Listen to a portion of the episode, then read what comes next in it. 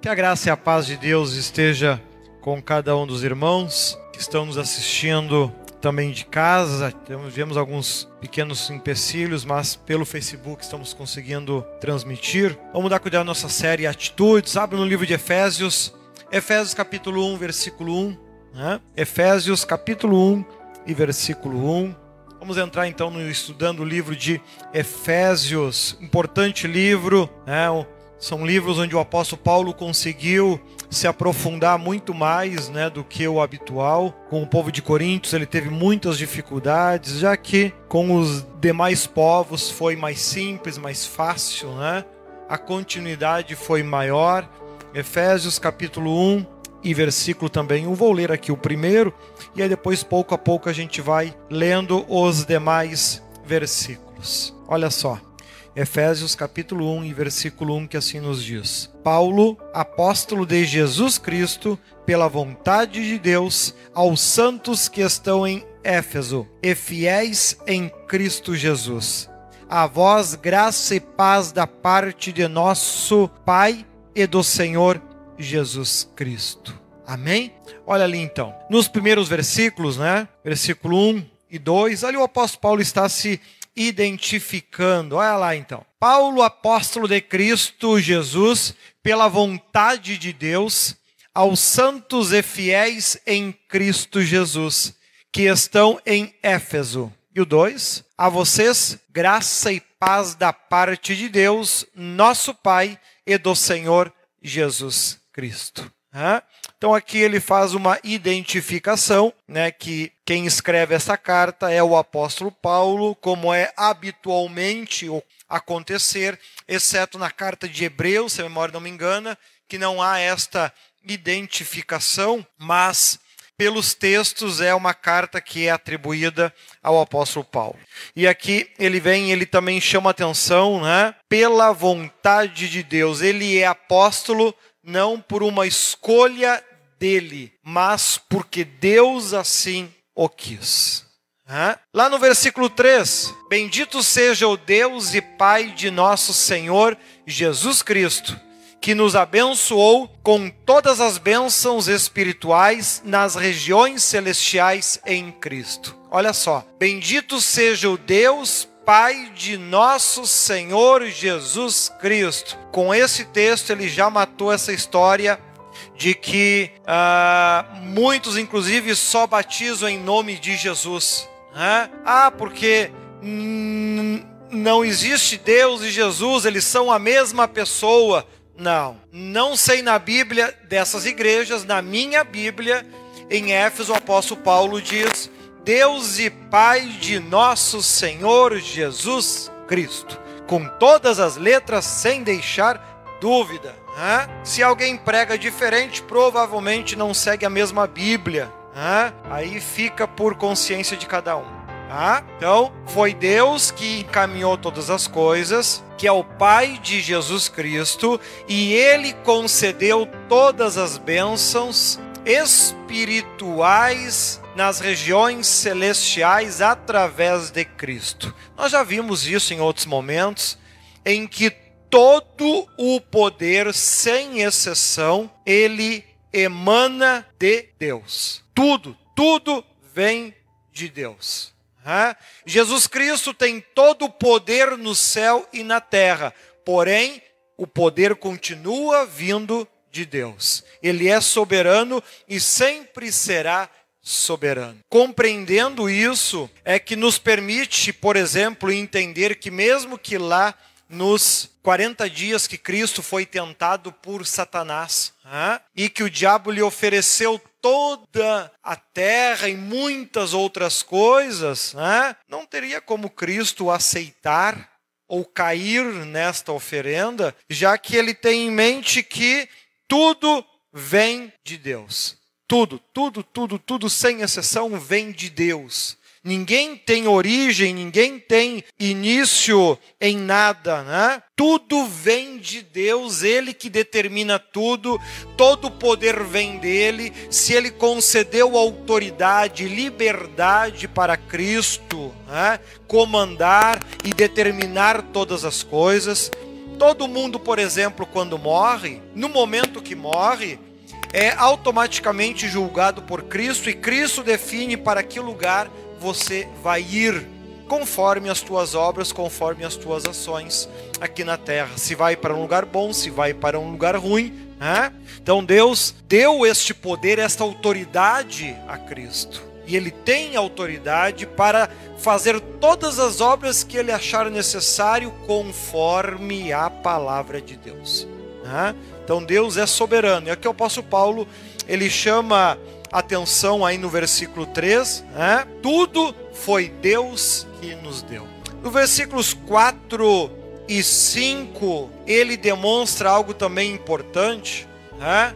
Olha só essa frase. Porque Deus nos escolheu nele antes da criação do mundo. Ou seja, nada foi acontecendo por acidente nada foi acontecendo por um acaso. Né? Ele criou Adão e Eva e ele tinha planos. Ah, como Adão e Eva foram rebeldes, ele mudou os planos e agiu diferente. Não. Deus escolheu até o apóstolo Paulo antes de criar o mundo. É isso que ele está dizendo. Deus, Deus já sabia que Adão e Eva iam cair em pecado. Deus já sabia que as pessoas não iam ser fiéis e que a consequência seria o dilúvio. Ele já sabia que o homem ia ser falho, pecador e errar. Por que que tu acha que Deus escolheu Judas para ser um dos apóstolos ao lado de Cristo? Sendo que o próprio Cristo dizia: Eu vos escolhi e um de vós é um diabo. Ou seja, nenhum deles é pego de surpresa, desprevenido. Deus não foi pego desprevenido em cada um dos erros e falhas que cometeram. Tudo Deus já sabia que ia acontecer. Inclusive, um dos cursos de obreiros que nós gravamos lá em Bento Gonçalves, que eu estou editando até, creio que amanhã eu consigo já lançar ele. A gente fala bastante sobre isso. Né?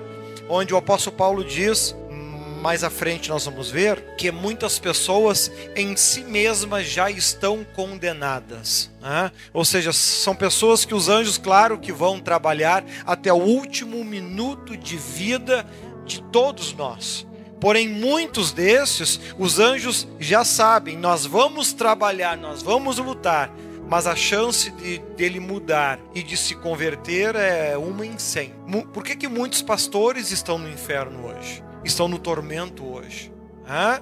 Por que, que o próprio texto diz: Na, naquele dia muitos me medirão, mas expulsamos demônios, curamos enfermos, e eu vos direi: Não vos conheço. Hã? Poxa, se Cristo já sabia que muitos naquele dia iriam lhe dizer isso. É claro que Cristo já sabe quem são essas pessoas. Então por que, que ele não alertou? Por que, que ele não avisou? Se ele sabia que eu estava no caminho certo e que mesmo sendo um pastor eu não iria entrar no céu, por que, que ele não me avisou? Mas ele avisa o tempo todo, a Bíblia dele inteira avisa sobre isso. O problema é que a gente acaba sendo escravo das nossas opiniões, das nossas ideias, das nossas crenças, né? e, e isso acaba nos levando à condenação. E ali então, nesse esse estudo bíblico do curso Obreiros que foi gravado lá. Depois, amanhã ou quinta-feira, quando eu conseguir terminar de editar ele todo, vocês vão poder assistir e, e, relembrar muito mais a fundo isso, né? Que aqui o apóstolo Paulo está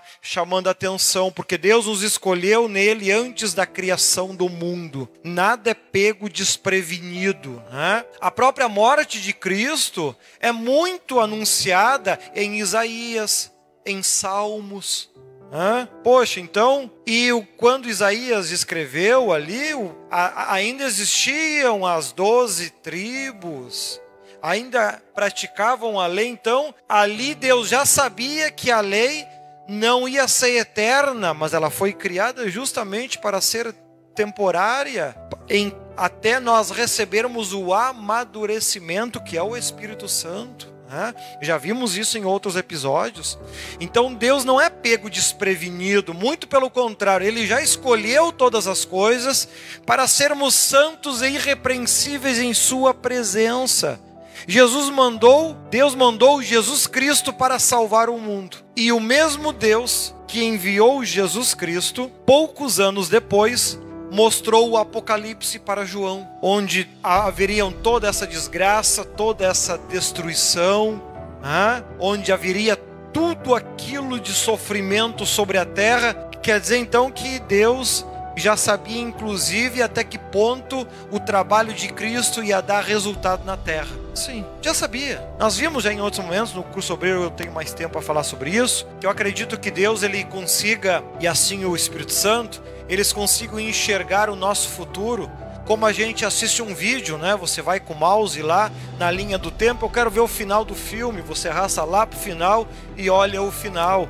Assim Deus, assim o Espírito Santo, ele consegue fazer isso na minha e na tua vida. Ele consegue o tempo todo ir lá para o final da nossa vida e enxergar como é que vai ser, se, se vai salvar, se não vai, se está indo bem, se está indo mal. E ele consegue enxergar, e quando ele nos alerta, usando os profetas, usando a própria mensagem ou alguma pregação, né? ou, ou através de sonhos. Quantos irmãos já tiveram sonhos, alertas de Deus? Ele não está fazendo uma suposição, está te alertando porque talvez isso possa acontecer. Não, não, não. Ele, ele, todas as coisas ele já conhecia antes da fundação do mundo. Ou seja, quando ele te alerta as coisas, ele já viu o teu futuro e viu que isso vai acontecer. E ele está tentando, através do teu livre-arbítrio, impedir que esses males aconteçam. Aí que entra o livre-arbítrio, que vai contra essa ideia de predisposição. Não sei se é bem esse o nome, né? É como se o destino tivesse escrito e a gente não pudesse mudar. Né? Às vezes tem pessoas que dizem: Ah, tu nasceu para se casar com tal pessoa e assim vai ser. Irmão, existe um livre-arbítrio aí no meio, eu posso mudar isso. Né?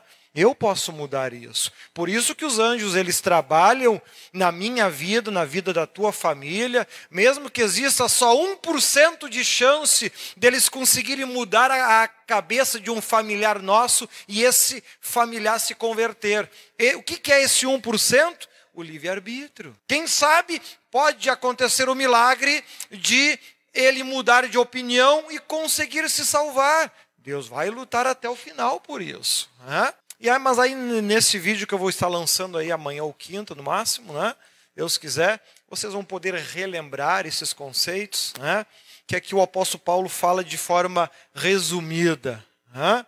Ali então, no versículo 4, ele nos ele determinou antes da fundação do mundo, no versículo 5, em amor nos predestinou para sermos adotados como filhos por meio de Jesus Cristo, conforme o bom propósito da sua vontade. Olha que interessante, volta ali, nos predestinou. Então, quando a Bíblia fala em predestinação, ela não está falando em imposição, ela está falando em desejo, vontade. Né? Realmente a gente, quando ouve, ah, você está predestinado a fazer tal coisa, como se isso fosse obrigatório.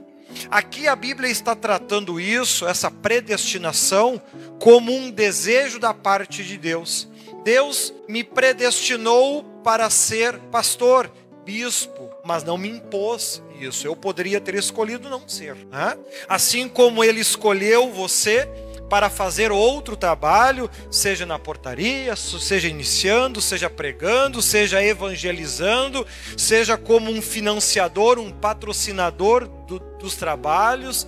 A cada um Deus deu uma tarefa e você tem o direito de escolher, mas eu não quero fazer essa tarefa. É um direito seu. Deus te predestinou, ele, ele escolheu, é da vontade dele que tu faça essas coisas. Mas nós podemos sim, através do livre-arbítrio, não querer isso. Então, quando a Bíblia fala em predestinação, ela está falando, Deus tem este desejo com relação a você, mas isso não é imposto. Olha o versículo 6: para louvor da sua glória, graça, a qual nos deu gratuitamente no amado. Para louvor, volta lá, para, lou, para o louvor da sua gloriosa graça. Para louvor da sua gloriosa graça. Tudo que a gente for fazer ao longo da vida e eu falar, isso que eu estou fazendo é para Deus então isso não pode honrar você, tem que honrar Deus. Porque tudo aquilo que ele faz é para. Volta lá no 6, tá com pressa, nosso amigo? Olha, gloriosa, para a sua gloriosa graça. Tudo que tu for fazer tem que engrandecer, exaltar Deus, nunca você. Por isso que comparações não fazem o menor sentido. Ah, porque o irmão A prega mais do que o irmão B, prega melhor. Não tem lógica essa comparação, porque Deus escolheu a mim por um propósito e escolheu você para outro propósito. Então as comparações não fazem sentido. Outra comparação que não faz sentido é, por exemplo, ah, o bispo Leandro conhece muito mais a Bíblia que eu. Não faz sentido isso. Sabe por que não faz sentido? Porque a Bíblia ela diz que quando a gente vai comparar alguma coisa, a gente tem que comparar coisas iguais e não diferentes. Se você for me comparar com outra pessoa, tá? Essa outra pessoa, por exemplo, está há 39 anos na igreja? Não. Então ela não teve a mesma oportunidade. Ela teve a oportunidade de, de ter aula com os anjos durante anos? Não. Então ela não teve a mesma oportunidade. Então não pode comparar. Então dizer ele sabe mais do que aquele, opa, cuidado com isso, né? Não pode comparar coisas que são diferentes, né? É a mesma coisa que dizer, ah, o, o, o servente não é tão bom quanto o pedreiro, é óbvio, né? São funções diferentes. Uma função é de servir, a outra é de executar. Não pode comparar duas pessoas diferentes. Né? Então, quando a gente vai para a Bíblia, essas comparações não têm muita lógica, porque cada um é individual e o seu ministério, o ministério que a gente exerce, é para engrandecer Deus, não a nós. Né? Se eu conseguir executar o meu trabalho com perfeição, ao ponto de milagres grandes acontecerem, isso continuará sendo para a glória de Deus, não minha. Porque o poder que está levantando os paralíticos, curando, abençoando, abrindo portas, não vem de mim, continua vindo de Deus. Ou seja, então não tem porque eu me exaltar com o chapéu dos outros. Né? Eu fiz aquele homem andar. Da onde esse mentiroso? Foi Deus que fez. Foi Deus que quis que ele andasse. Se Deus não quisesse que ele andasse, tu podia virar à noite orando, determinando, mandando, não ia acontecer nada. Tudo vem de Deus, né? Então o apóstolo Paulo ele começa a sua carta aos Efésios chamando a atenção desses aspectos. Olha o versículo 7. Nele temos a redenção por meio de seu sangue, o perdão dos pecados, de acordo com as riquezas da graça de Deus. Ou seja, então nós temos ali a redenção, ou seja, a gente alcança a salvação por meio de Cristo ao termos os nossos pecados perdoados e limitados àquilo que a graça de Deus permite. Por exemplo, a graça, a riqueza da graça de Deus é enorme, porém não permite que o, a, que o pecado contra o Espírito Santo seja perdoado não permite. Ah, mas se depois disso a pessoa mudar da água para o vinho e não fazer mais, de acordo com as riquezas da graça de Deus, não pode. Deus determinou que não, que não pode,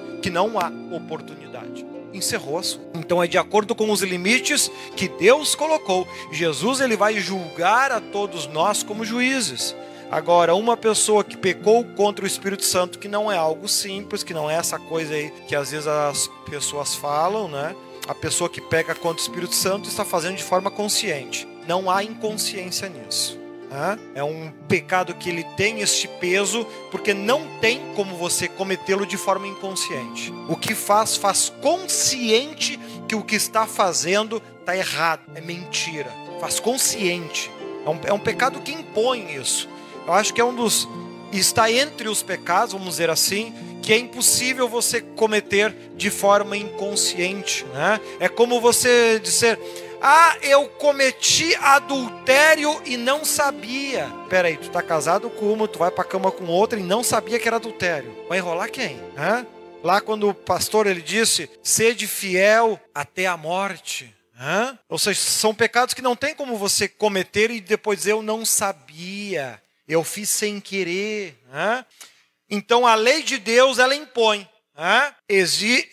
Deus quer nos salvar através da morte de Cristo, através do sangue, desde o livro de Gênesis nunca foi diferente. O perdão do pecado só pode acontecer através de sacrifício, tem que derramar sangue, do contrário, o pecado não pode ser perdoado.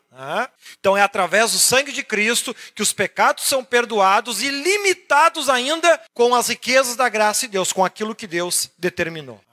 Versículo 8: A qual ele derramou sobre nós com toda sabedoria e entendimento. Ou seja, ninguém é cego, tolo e pode dizer eu não sabia. Ninguém pode fazer esta alegação. Está lá no inferno hoje. Ah, eu não sabia que isso era errado. A qual ele derramou sobre nós com toda a sabedoria e entendimentos Todos, sem exceção, ganham oportunidade para saber se estão certos ou estão errados. Se errar o caminho, errar o consciente por escolha própria, por opiniões próprias, não porque Deus ele não levou o conhecimento dessas pessoas. Todos têm, sem exceção. Ou de um jeito ou de outro, essa palavra se cumpre na vida de todos. Eu até me recordo de uma vez que o, o arcanjo disse que todo mundo que morre, se vai para o tormento, aqui na terra recebeu no mínimo três oportunidades de mudar, sem exceção. Todos recebem essa oportunidade. O apóstolo Paulo aqui vem né, e já confirmava isso há tanto tempo atrás. Olha lá os versículos 9, então, né? E nos revelou o mistério da sua vontade, de acordo com o seu bom propósito que ele estabeleceu em Cristo. Então a salvação é uma oportunidade que Deus está dando para todo mundo. Porém, por vezes as pessoas estão banalizando a salvação achando o que, que eu preciso para ser salvo? É só eu reconhecer que Jesus é o Salvador. Pronto, estou salvo. Não é assim. Nós vimos, inclusive, no estudo do domingo, lá em Apocalipse capítulo 20, versículo 6, né? onde ele fala: Bem-aventurado e santo aquele que tem parte na primeira ressurreição. Quando Cristo voltar para levar a sua igreja, né? sobre estes não tem poder a segunda morte mas serão sacerdotes de Deus e de Cristo e reinarão com ele mil anos. Ou seja, vai abrir em um dado momento vaga de emprego no céu. E Jesus vai buscar aqueles que estão preparados para isso. E nós vamos subir com Cristo para fazer o quê? Para ser sacerdotes de Cristo. Então, se eu quero preencher esta vaga, se eu quero um dia me salvar, se eu quero subir com Jesus, eu tenho que me preparar para ser o quê? Para ser um sacerdote. Porque na, o texto diz que na primeira ressurreição todos vão subir, não vão morrer, obviamente, né? Mas serão sacerdotes de Deus. Então aqui na terra a gente tem que se preparar para ser um sacerdote de Deus, ser um pastor o preparo tem que ser o mesmo, né? Aquilo que o pastor pode fazer, eu posso fazer, aquilo que o pastor não pode fazer, eu não posso fazer. O pastor tem que estudar a Bíblia? Tem. Então eu preciso estudar a Bíblia? Sim, se é que tu quer subir na primeira ressurreição. Agora, se você não quer subir na primeira ressurreição, não precisa. Aí tu não precisa orar muito. O pastor tem que orar muito? Tem. Então, se eu quero um dia ser um sacerdote, ser um pastor, preencher a vaga no céu, eu posso, o que, que eu tenho que fazer? Tenho que orar, tenho que conhecer a Bíblia, tenho que frequentar a igreja, tenho que amar, falar da palavra de Deus a todos que for possível, eu tenho que amar isso. Tenho que valorizar a igreja, valorizar o trabalho, eu tenho que fazer isso. Né? Aí as pessoas poderiam dizer: Bom, então as mulheres estão dispensadas, já que mulher não pode ser pastor segundo a Bíblia. Pois é, mas a Bíblia também diz que no céu não se casa e não se dá em casamento, porque todos serão como os anjos. Não faz distinção. A Bíblia não diz que no céu existe anjas. Não diz. Por quê? Porque não há distinção. Essa distinção existe na terra, não no céu. Por isso que ela diz: serão todos como os anjos. Não há diferença. Hã? Certo? Então, independente disso, você, mulher, tem que conhecer a Bíblia? Claro. Tem que orar? Sim. Tem que se preparar do mesmo jeito, né? se tu quer subir com Cristo. Se tu não quer subir com Cristo, não precisa. Então, o jejum, a oração, o preparo, tem que haver, tem que haver. O amor pela obra tem que haver, tem que haver. Lutar pela igreja. A mesma coisa que você vê teu pastor, ou você de casa, aquilo que você vê o teu pastor e ele é um homem de Deus, né? você tem que batalhar para fazer também e se preparar do mesmo jeito, não tem diferença, senão tu fica. Né? Veja, então, cuidado com isso. As regras Deus estabeleceu e nos revelou então a sua vontade de acordo com o propósito que ele estabeleceu em Cristo. E nós vimos lá em Apocalipse qual é esse propósito. Né? Olha o versículo 10. Isto é, de fazer convergir em Cristo todas as coisas, celestiais ou terrenas, na dispensação da plenitude dos tempos. Então, tudo que fosse acontecer na terra, a ideia de Deus é que isso viesse a convergir em Cristo, viesse passar por Cristo, como é o que já acontece hoje. Né? Toda pessoa que morre é Cristo que julga. Tem gente que diz: não, mas é quando tu morre, tu fica dormindo e só vai ser acordado para o julgamento final, irmão. O teu corpo fica dormindo, a tua alma não, a alma não dorme. Ou, tu, ou ou tu acha que o diabo tira uns cochilos ao longo do dia? Hã? Qual será o, as, horas, as horas do dia que Deus dorme? Não, né? Poxa vida. Por isso que ele fala ali em Apocalipse que muitos que daí serão ressuscitados. Ressuscitados. Justamente por isso, o corpo que está lá dormindo debaixo da terra vai ser ressuscitado, revivido, né? O corpo está dormindo, não a alma. 11, do 11 ao 12, né? Ele confirma tudo é feito pela vontade de Deus. Tudo passa em Deus, né?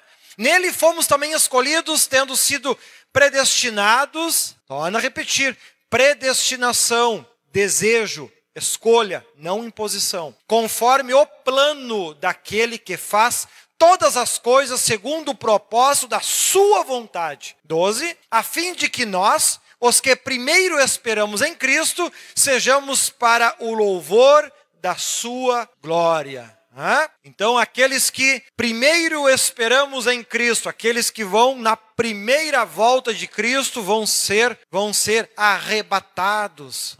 Tudo passa pela vontade de Deus. Nada é feito ah, Jesus decidiu fazer algo diferente, foi e fez. Não, amado, tudo que ele faz é conforme a vontade de Deus, não é diferente. Né? Olha lá o 13 e o 14, né? a marca que todo cristão deve ter é o Espírito Santo, o Espírito Santo, o selo da promessa, que tem gente que diz, ah, quando tu é batizado nas águas, tu já é batizado com o Espírito Santo também. Poxa vida, então tem crente que é muito ruim de cabeça, porque não é possível. E ele se batiza nas águas de manhã, de tarde tá fazendo as mesmas bobagens, a mesma besteira. Né? Quanta igreja que batiza uma pessoa viciada, fumando, sai da água, continua fumando, tá? Mas que raio de Espírito Santo é esse teu que não consegue te impedir de continuar sendo escravizado pelo diabo? Né? Poxa vida. Então, o, o Espírito Santo é um selo que pode acontecer até antes do batismo. É uma marca que você recebe na, na, testa. Se eu não me engano, é no formato de uma estrela. E é, é, esta marca é o momento onde você consegue te envolver com Deus. Acho que muitos já devem ter escutado. Abra o teu coração. Hoje em dia é muito pouco até falado. Antigamente se falava muito. Abra o teu coração. Quando, quando os obreiros falavam isso, estavam dizendo: te envolva com aquilo que está acontecendo na igreja. Te envolva emocionalmente com isso. Quando você se envolve, você começa a sentir a presença de Deus, sentir o toque de Deus, sentir a mão de Deus no teu coração, na tua vida. A paz que está na igreja você passa a sentir também.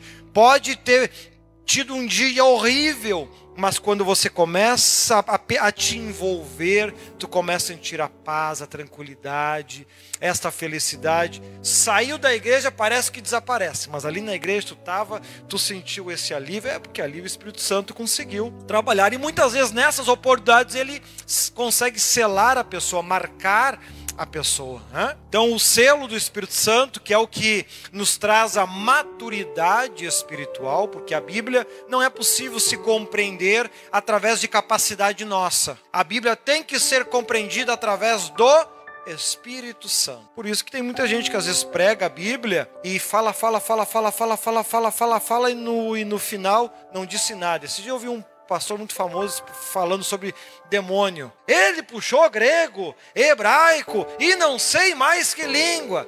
E eu fiquei ouvindo até o final, não sei se é 10 ou 15 minutos o vídeo, para ver o que, que ele ia dizer. Ele só ficou no grego, hebraico, grego, hebraico, grego, hebraico, no final não disse nada e mudou de assunto. Eu disse: "Ah, se era para falar isso aí nem precisava. Eu não falo nem grego nem hebraico, eu quero saber disso, né?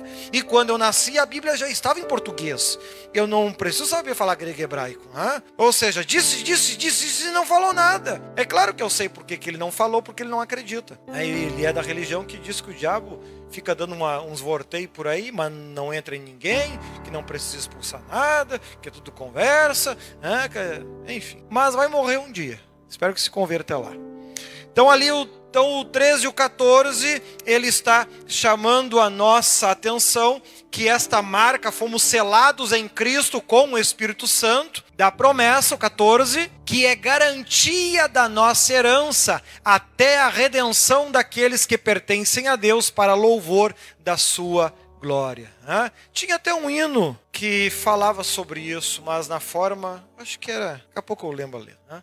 que, que falava sobre o, o convite que você perdeu, se já não tem, levante a mão e peça o seu, alguma coisa nesse sentido. Né? É mais antigo, acho que meu pai, hino. Né? Muito bonito o louvor. E é bem isso, né? E é bem isso porque o Espírito Santo é a marca, esse convite que o hino fala, esta garantia, você tem direito à salvação. Se tu não é batizado nas águas, não é batizado com o Espírito Santo, você não tem direito à salvação. Pode ter o coração mais bom do mundo, não tem direito à salvação. Simples assim. É preciso ter, ser batizado nas águas e ser batizado com o Espírito Santo. Senão você não tem direito à salvação. Se você morrer salvo, você não pode ser. Ir direto para o céu, né? que é o que a gente diz quando a pessoa é salva, não, você não pode ser. Certo? Então, o Espírito Santo é esta garantia. Né? No 15 e no 16, né? por esta razão, desde que ouvi falar da fé que vocês têm no Senhor Jesus e do amor que demonstram para com todos os santos, não deixo de dar graças por vocês, mencionando-os em minhas orações. Como é que eu consigo esse selo? Como é que eu consigo esta marca? Através da oração. Daqui a pouquinho nós vamos estar orando. Então é uma oportunidade para você de casa, inclusive, orar para garantir esta marca, este selo, né? É a oração que vai proporcionar isso para você. Você não compra, você não vende, você não conquista. Ah, de quanto tem que ser o meu voto para que eu consiga esta marca? Não tem lógica isso. Não compra unção com isso. Pelo menos até eu já vi venderem terreno no céu. Marca do Espírito Santo ainda não. Não sei se depois desse vídeo não estou dando ideia. Né? Mas vender batismo com o Espírito Santo até hoje eu nunca escutei. Né? Porque isso não compra, isso é de graça. Né? Isso é você conquista. Tem que sentir muito forte a presença de Deus, Deus, você realmente sentir Deus na tua vida, né? Então, 15, 16, a oração é que faz isso. Se você tem dúvida se é batizado ou não, ora mais então, né? busca mais a Deus para que você possa ser. Olha o 17 e o 18, a sabedoria vem do Espírito Santo. Peço que o nosso Deus, que, o, que Deus de nosso Senhor Jesus Cristo, o glorioso Pai, veja que lindo isso. Né? Jesus Cristo não é Deus de si mesmo. Peço que o Deus de nosso Senhor Jesus Cristo. O glorioso Pai dê a vocês espírito de sabedoria e de revelação no pleno conhecimento dele. Oro também para que os olhos do coração de vocês sejam iluminados, a fim de que vocês conheçam a esperança para a qual ele os chamou, as riquezas da gloriosa herança dele nos santos. Olha que bonito isso, né? Os olhos do coração, as nossas emoções. Quando nós vimos lá na série Emoções, nas suas cinco temporadas, a gente aprendeu que nós temos que conseguir botar freio nas nossas emoções e sermos guiados pela razão. A emoção é necessária, faz parte da vida, né? senão a gente se torna individualista sem emoção. Agora, a, vamos dizer assim, que a emoção é o tempero que a nossa vida pre, pre, precisa. Né? Uh, esse dia eu escutei uma pessoa dizendo: ah, a, a, a, salvação vem pela fé. Romanos até comenta alguma coisa sobre isso. Só que na verdade a salvação não vem pela fé. A fé é um dos três principais temperos que a gente precisa ter. A salvação vem pela graça, relacionamento. Né? Lembra que o apóstolo Paulo fala que os três principais temperos que tu precisa ter na tua vida fé, esperança e amor. 1 Coríntios capítulo 3, se a não me Fé, esperança e amor. Porém, a maior delas é o amor. Porque fé é difícil de ter, não é algo fácil. Esperança não é algo fácil de ter, é algo, é algo difícil de ter. Né? São sentimentos difíceis. Dependendo da fase que tu está esperando na tua vida, tu está vivendo um momento, tudo está dando errado e aí você levantar de manhã cheio de esperança, feliz. Até agora deu tudo errado, mas que hoje vai dar certo, vai. Então a fé e a esperança andam muito de braço dado. Agora, amar já é um sentimento mais fácil. A própria Bíblia compara, por exemplo, o amor de Deus com o amor de uma mãe. Uma mãe amar o seu filho é algo natural. A fé não é algo natural, você vai conquistar. A esperança não é algo natural, você vai conquistar. Agora, o amor é algo natural em nós. Amar o pai, amar a mãe, né? amar os filhos, isso faz parte do nosso dia a dia. Né? Então, e nós vemos aqui que oro para que os olhos do coração de você sejam iluminados. As emoções são importantes mas tem que ser emoções iluminadas. Emoções que vivem nas trevas vão te, vão te conduzir a Satanás, que veio para matar, roubar e destruir. O objetivo do diabo é te induzir à morte, te induzir à destruição e roubar todos os teus sonhos e desejos. Se você está com vontade de se matar, cometer suicídio, o diabo está te colocando o desejo de você ir para os braços dele. Ah, se matou e está com Deus. Não tem como. Jesus é a vida. Satanás é a morte. A pessoa escolhe a morte. Ela vai para onde? Para o céu? Pelo amor de Deus, João 10, 10. Não tem como ser diferente. Tu quer realmente ir para o céu? Tem que escolher viver. E escolher viver. O tempo todo a Bíblia, lá em Apocalipse, nós vemos 26, né? e não experimentarão a segunda morte. O tempo todo a Bíblia fala: aqueles que vão viver com Deus, eles não experimentarão a morte. É sempre a morte é sempre oposição a Deus. Né? Então, cuidado com isso, né? Escolha sempre viver. Que tem fases que a gente diz viver é ruim, ruim. Ainda mais no mundo, no mundo que a gente vive hoje. Né? É horrível. Agora, eu vivo porque eu gosto? Não, eu vivo porque eu amo Deus, eu quero um dia morar com Ele. Né? Então, posso não ter a vida que eu gostaria, mas vivo feliz e agradeço a Deus porque eu quero um dia me salvar. Né? É como ele estava falando lá na Guajuvira: há pessoas que têm riquezas, poderiam dar tudo para sua família estão infelizes. E há crianças que recebem um pratinho de arroz puro de vez em quando, erguem para o céu e agradecem a Deus. Ou seja, são pessoas que querem morar com Deus um dia. Hã? Porque estão escolhendo viver. É com fome, é com pobreza, é com miséria, como dizia o arcanjo agora domingo. É. De vez em quando um pratinho de arroz puro. É e estão querendo morrer por causa disso? De maneira nenhuma. Levanta o pratinho e agradece a Deus. Porque querem viver, querem ir para os braços de Jesus um dia. Hã? Inteligentes. A vida passa.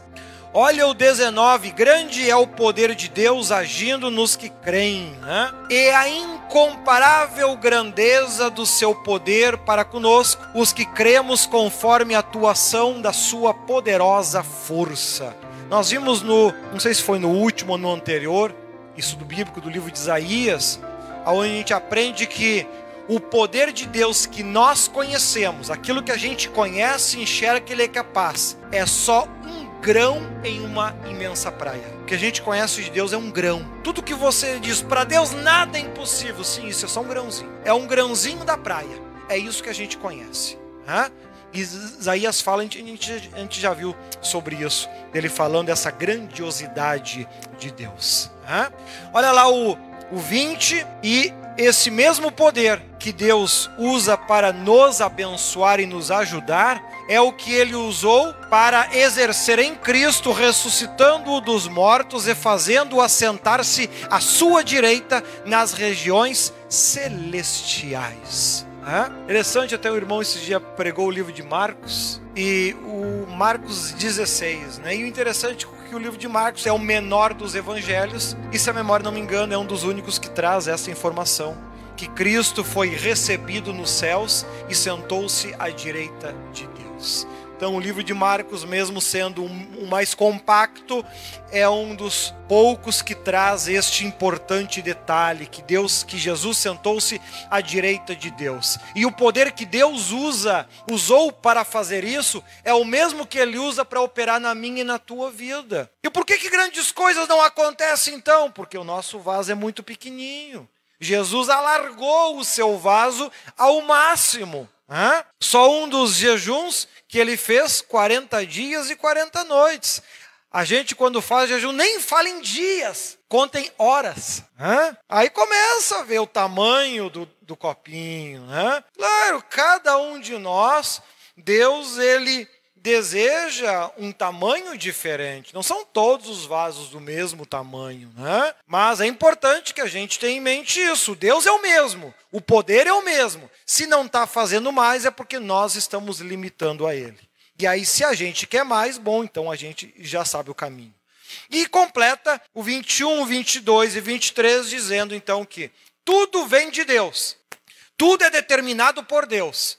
Porém, Cristo colocou Jesus como governador sobre tudo, né? muito acima de todo governo e autoridade, poder e domínio e de todo nome que se possa mencionar, não apenas nesta era, mas também na que há de vir. Deus colocou todas as coisas debaixo de seus pés e o designou cabeça de todas as coisas para a igreja, que é o seu corpo, a plenitude daquele que enche todas as coisas em toda e qualquer circunstância. Colocou todas as coisas debaixo dos seus pés. Agora, na época da política, um lado dizia, né, Deus acima de todos, o outro dizia não, que Deus não está acima de todos, que Deus está no nosso meio. Biblicamente, isso é mentira. Né? Deus não está no nosso meio, Deus está acima de todos. Que a própria Bíblia diz: Deus colocou todas as coisas debaixo dos pés de Cristo. Ele está acima de todas as coisas, sem exceção. Então, ah, não, Deus não está acima de mim, está do meu lado. Então o teu Deus é o diabo. Não é Jesus. Porque Jesus tem tudo debaixo dos seus pés. Simples assim, porque Deus o determinou. Né? E ele enche, resolve, abençoa em todas as coisas e em qualquer circunstância. Ou seja, qualquer sonho, desejo, bênção que tu queira, Deus pode te dar. Ah, mas o meu caso é difícil. Em toda e qualquer circunstância.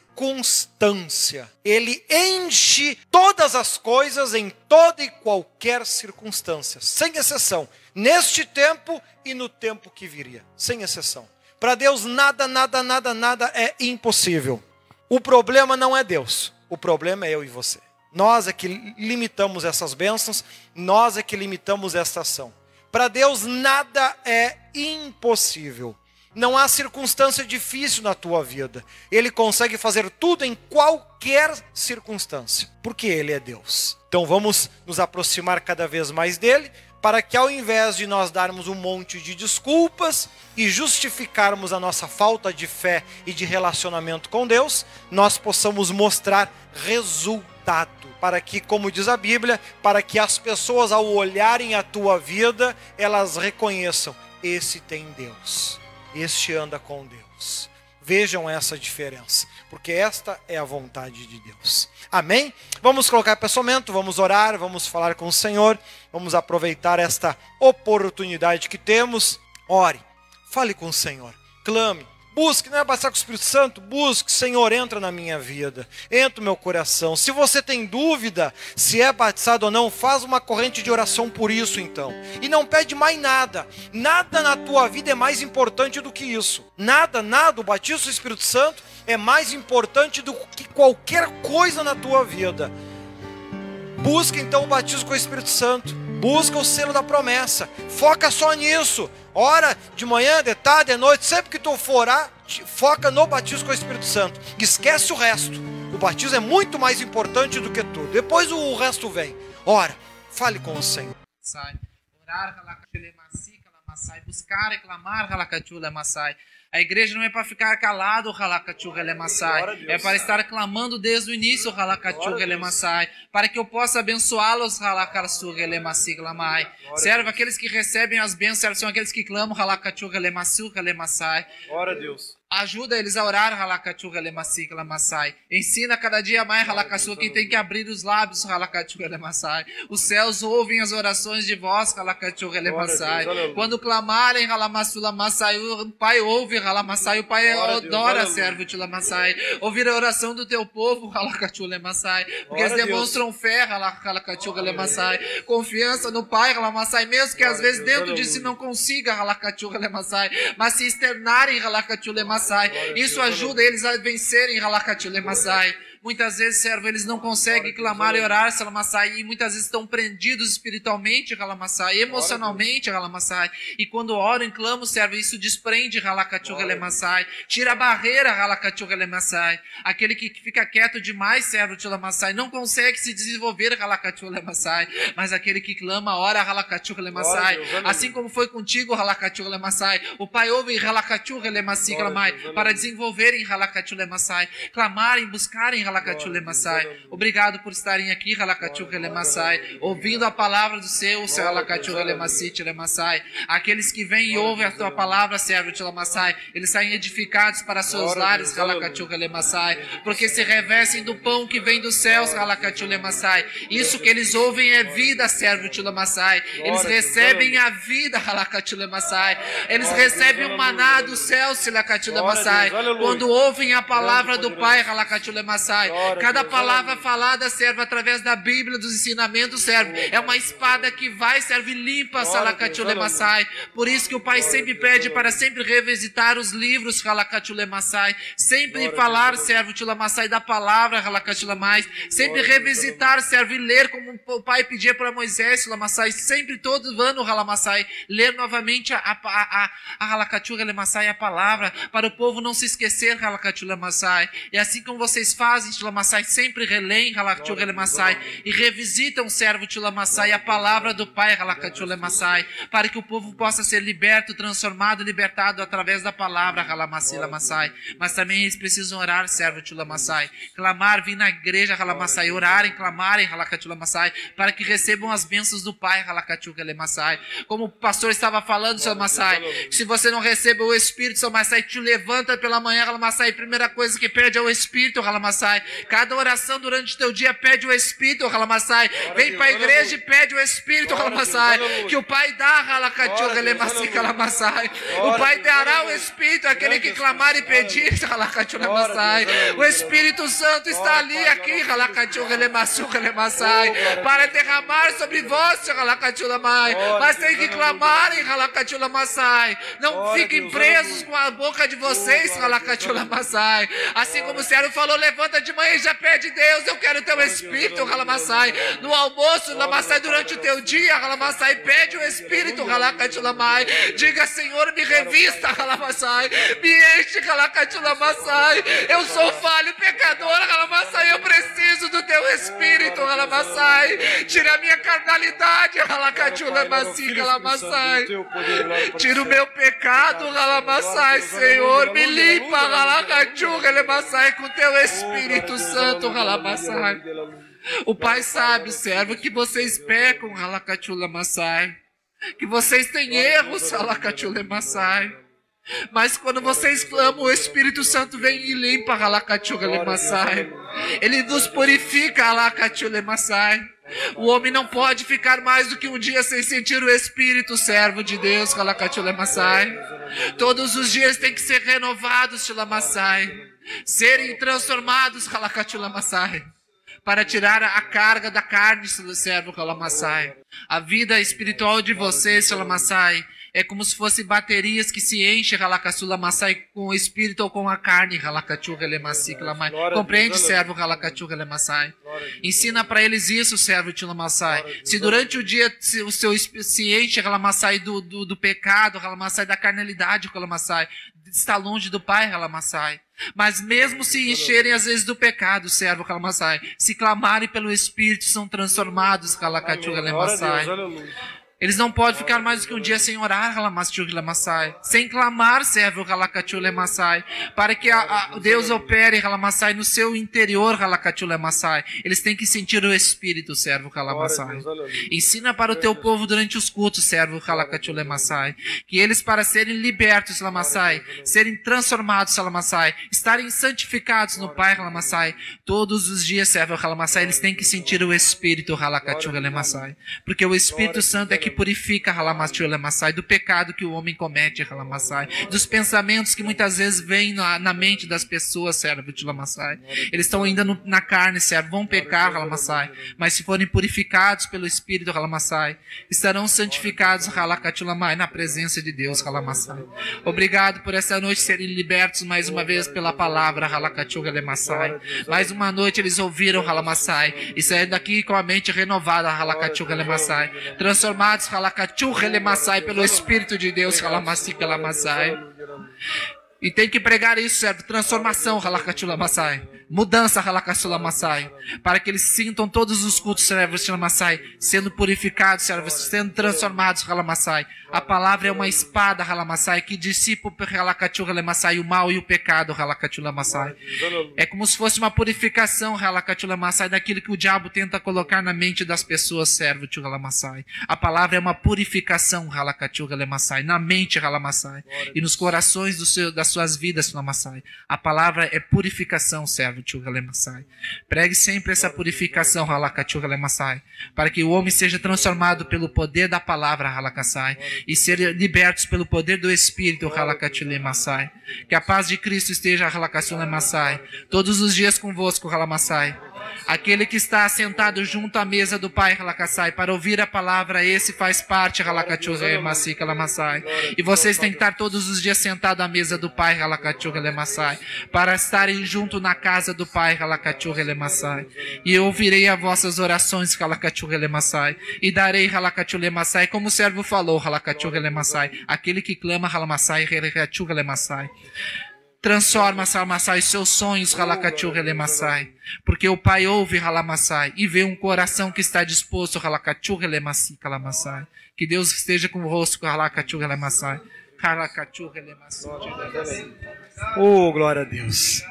Bom é o Senhor Jesus. Estamos aí pregando e falando, e o Espírito Santo confirmando. Não adianta, se você está orando, nem o teu irmão do lado está ouvindo, Deus também não está ouvindo.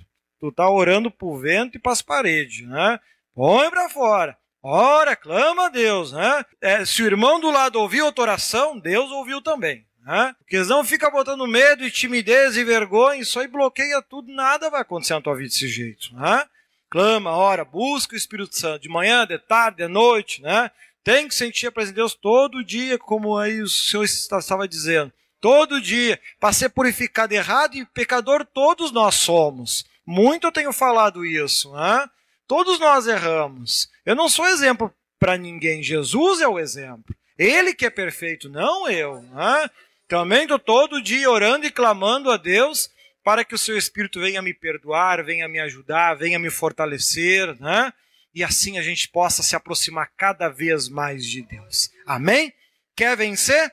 Coloca tua, tua oração para fora. Se ficar escondido aí dentro, não vai receber nada, não vai alcançar nada. Né? Coloca para fora. Né? O importante é que Deus tem que ouvir a nossa oração. Né? Sem medo, sem dúvida, mas com coragem, vencendo a nós mesmos. Né? Se, se, Se é tímido, já sabe como melhorar na presença de Deus. Hã? Graças ao bom Deus.